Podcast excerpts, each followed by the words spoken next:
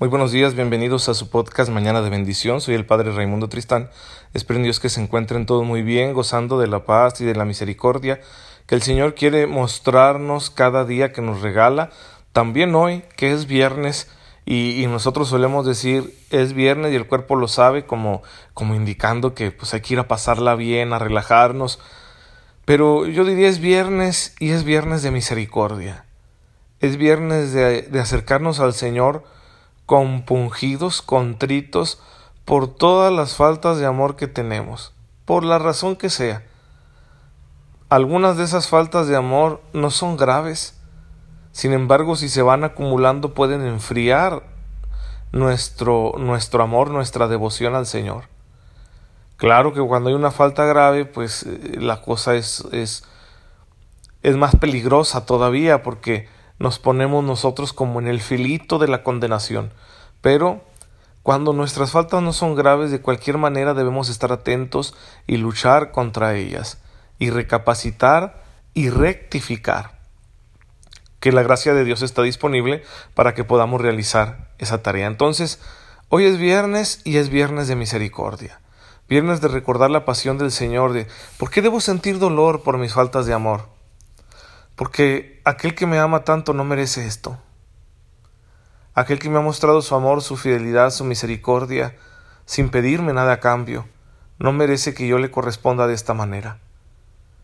Jesús merece que yo por lo menos intente ser fiel en cada pequeña circunstancia que voy atravesando.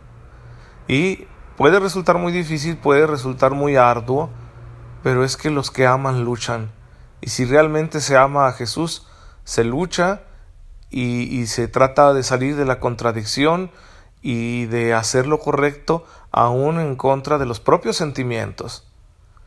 No, no hay que negar nuestros sentimientos ni simplemente reprimirlos. Los sentimientos son realidades que siempre debemos integrar en nuestro crecimiento personal, humano y cristiano. Sin embargo, la verdad es que para conseguir cosas plenas, eh, cosas que cosas que valgan la pena, siempre tendremos que oponernos a nuestros sentimientos. Y más de una vez ser fiel a Jesús será oponernos a ciertos sentimientos o tendencias o deseos, etc. Y habrá que educar el corazón para que no simplemente se reprima, sino para que verdaderamente integre sus sentimientos, los reconozca, los acepte y con la gracia de Dios los transforme. Pero es, es importante tener claro eso. Por amar, por amar a Jesús, muchas veces deberé ir en contra de mis sentimientos.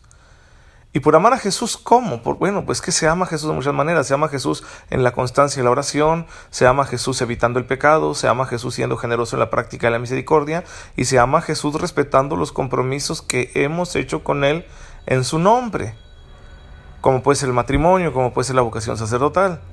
Y yo entiendo que resulta complicado muchas veces por nuestras inconsistencias, por nuestras insatisfacciones, por nuestros trastornos, por lo que tú quieras pero hay que recapacitar y rectificar una vez más por amor. El que te dice esto sabe de qué se tratan estos problemas y entiende lo difícil que es resolverlos, pero se trata de eso, de decir, Señor, quiero serte fiel. Perdóname por haber considerado siquiera el romper ese compromiso que yo hice contigo por dejarme llevar por sentimientos o deseos momentáneos. Y claro, también se vale pedirle a Dios los medios, medios naturales y sobrenaturales, para poder resolver esas inconsistencias, esas frustraciones y que, bueno, no nos, no nos conduzcan a un estado de semilocura en el que luego estaremos haciendo estupideces, ¿verdad? Así que también se vale decir, Señor, bueno, ayúdame a cuidarme, ayúdame a sanar. Bien. Y claro que, que siempre estará presente en este proceso el sacramento de la penitencia será frecuente su práctica en nuestra vida porque la conversión es una tarea que no termina en toda la vida. Y en ese sentido conviene que conozcamos bien cuál es la estructura fundamental de este sacramento. Que como todo sacramento es acción de Dios y de los hombres. Por lo tanto hay actos que ponen los hombres, actos que pone Dios. ¿Cuáles son los actos que le corresponde poner al hombre al penitente, al hombre que reconoce sus pecados? Bueno, en primer lugar, nos enseña la iglesia que está la contrición. Dice el catecismo en el número 1451. Entre los actos del penitente, la contrición aparece en primer lugar. Es un dolor del alma y una detestación del pecado cometido con la resolución de no volver a pecar. Un ánimo contrito es necesario para poder celebrar fructuosamente el sacramento de la penitencia. Un ánimo contrito, un corazón arrepentido. ¿Y qué es? Dolor por haberle fallado al amor. Rechazo al pecado cometido. Aunque, aunque me haya sentido muy bien pecando, aunque lo haya gozado. A veces gozamos los pecados a nivel físico, emocional, ok reconocer que, que fue placentero y, que, y que no siento realmente así como que un asco por lo que hice. Pero sí lo detesto porque sé que actué contra mi conciencia. Sí, es como un nivel diferente. Porque el otro nivel puede que no dependa mucho de mí, ya que son sensaciones, sentimientos, etc. Pero bueno, a nivel de mi conciencia, a nivel, a nivel cognitivo, afectivo, ¿sí? Si digo, no, yo sé que, que contradije mi conciencia, mi fe, y por lo tanto detesto haber hecho eso. Y tomo la resolución hasta donde yo pueda en mi presente de no volver a pecar. Hay dos, dos formas de contrición. Una es la contrición perfecta, cuando realmente me arrepiento porque amo a Dios y sé que lo he ofendido. Pero a Dios para perdonarnos le basta una contrición imperfecta, que es me arrepiento porque sé que lo que hice es muy feo o porque tengo miedo de condenarme o de sufrir un castigo por mis pecados. eso no es lo mejor, porque lo mejor siempre será detestar el pecado por amor a Dios. Sin embargo, muchas veces no logramos ese nivel y entonces a Dios le basta con que yo diga, Señor, híjole, pues sí, sigo sé lo que andaba haciendo, pero me arrepiento porque tengo miedo. Tengo miedo de las consecuencias para mi alma. Perdóname porque no, no he conseguido en este momento arrepentirme por amor a ti, pero Señor, pues sálvame. Entonces Dios que es bueno, misericordioso, compasivo, le basta eso para perdonarnos. Entonces es el, el, primer acto es la contrición. Y para, para conseguir la contrición hay que arrepentirnos. Perdón, hay que hacer un examen de conciencia para saber de qué me arrepiento. Y este examen de conciencia se hace a la luz de la palabra de Dios. Para ello tenemos nosotros los diez mandamientos, tenemos el sermón de la montaña en el Evangelio de Mateo, tenemos las enseñanzas de la iglesia. Entonces ahí eh, conviene que nos revisemos en base a esa doctrina para decir, bueno, ¿qué tanto le he fallado al Señor? Y así poder hacer una buena confesión, ¿sí? Porque lo primero es la contrición, yo me arrepiento, pero luego sigue la confesión. El segundo acto que pone el penitente en este sacramento es decir los pecados al sacerdote, al confesor. Y para ello pues hay que revelar la intimidad de nuestro ser. Hay que revelar el pecado tal y como es, no darle rodeos. Si has robado, has robado. Si ofendiste a alguien con una calumnia, pues calumniaste. Y si fornicaste, fornicaste, no, no adornar ni endulzar nuestros pecados, decirlos como son. También conviene hacer referencia a cierta frecuencia con la que aparecen estos pecados. De esa manera yo le ayudaré al confesor a que se dé cuenta de la gravedad de mi condición. Y, por supuesto, si tengo alguna duda, pues se vale preguntar, se vale decirle al sacerdote padre, yo no sé realmente si esto que hice es o no pecado.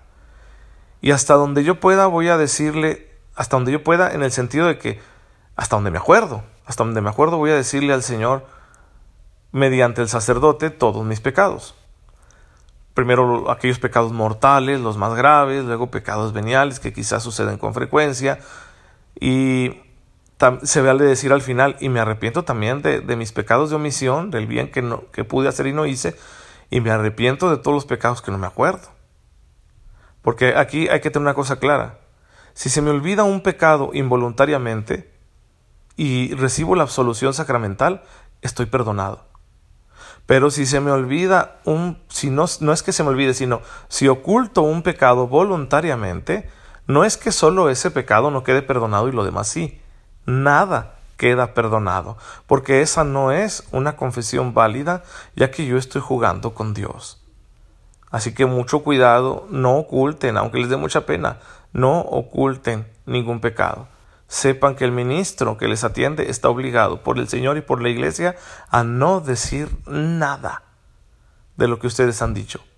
Y por supuesto que nosotros vamos a, a procurar, todos los sacerdotes procuramos esto con mucha intensidad, no cambiar mi trato con los demás aunque conozca sus pecados. ¿Sí? Que por lo general se nos olvidan porque es tanto y tanto, son tantas personas que ustedes no, no se imaginan, ¿verdad? La gracia que nos da el Señor para que esto no se quede en nuestra mente porque porque esta realidad no nos pertenece a nosotros, esta alma que se está convirtiendo y desea salir del pecado le pertenece a Jesús. Entonces le entregamos a Él todo. En ocasiones hay una imposibilidad física o moral para confesarnos.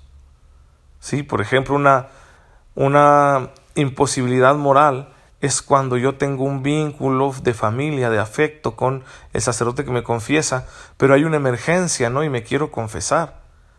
Vamos, no sé, juntos de viaje en un crucero y se está hundiendo el barco y, y no hay tiempo para hacer una confesión y decir mis pecados. Bueno, recibo la absolución sin decirlo por esa imposibilidad moral. Puede haber una imposibilidad física. Si yo estoy en un hospital donde estamos todos amontonados, no le voy a pedir a los enfermos que se levanten para yo poder decirle mis pecados al sacerdote y, y si hablo me arriesgo a que me escuchen los demás, entonces ahí también me pueden dar la absolución sin escuchar mis pecados. Pero lo normal será esa confesión auricular. Y el tercer acto que debe poner el penitente y que es el que viene después de haber recibido la absolución, porque la absolución es el acto divino. El perdón efectivo, no solo judicial. O sea, no es que había una sentencia que yo tenía pendiente y me la retiraron. No, no solo eso, el perdón efectivo de Dios es mucho más. Es verdaderamente una purificación.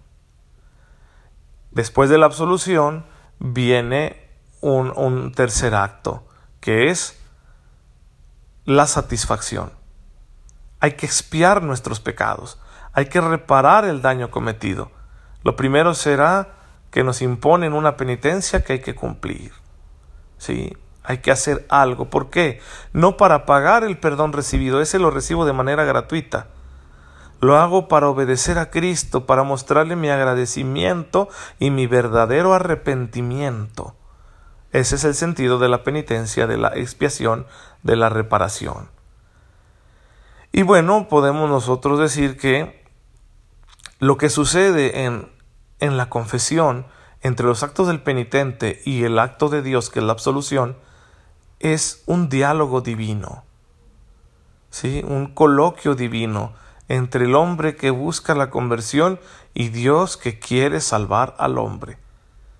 Dios quiere que todos los hombres se salven y entonces aquel que se convierta se salvará y por eso Dios nos otorga su perdón de esta manera.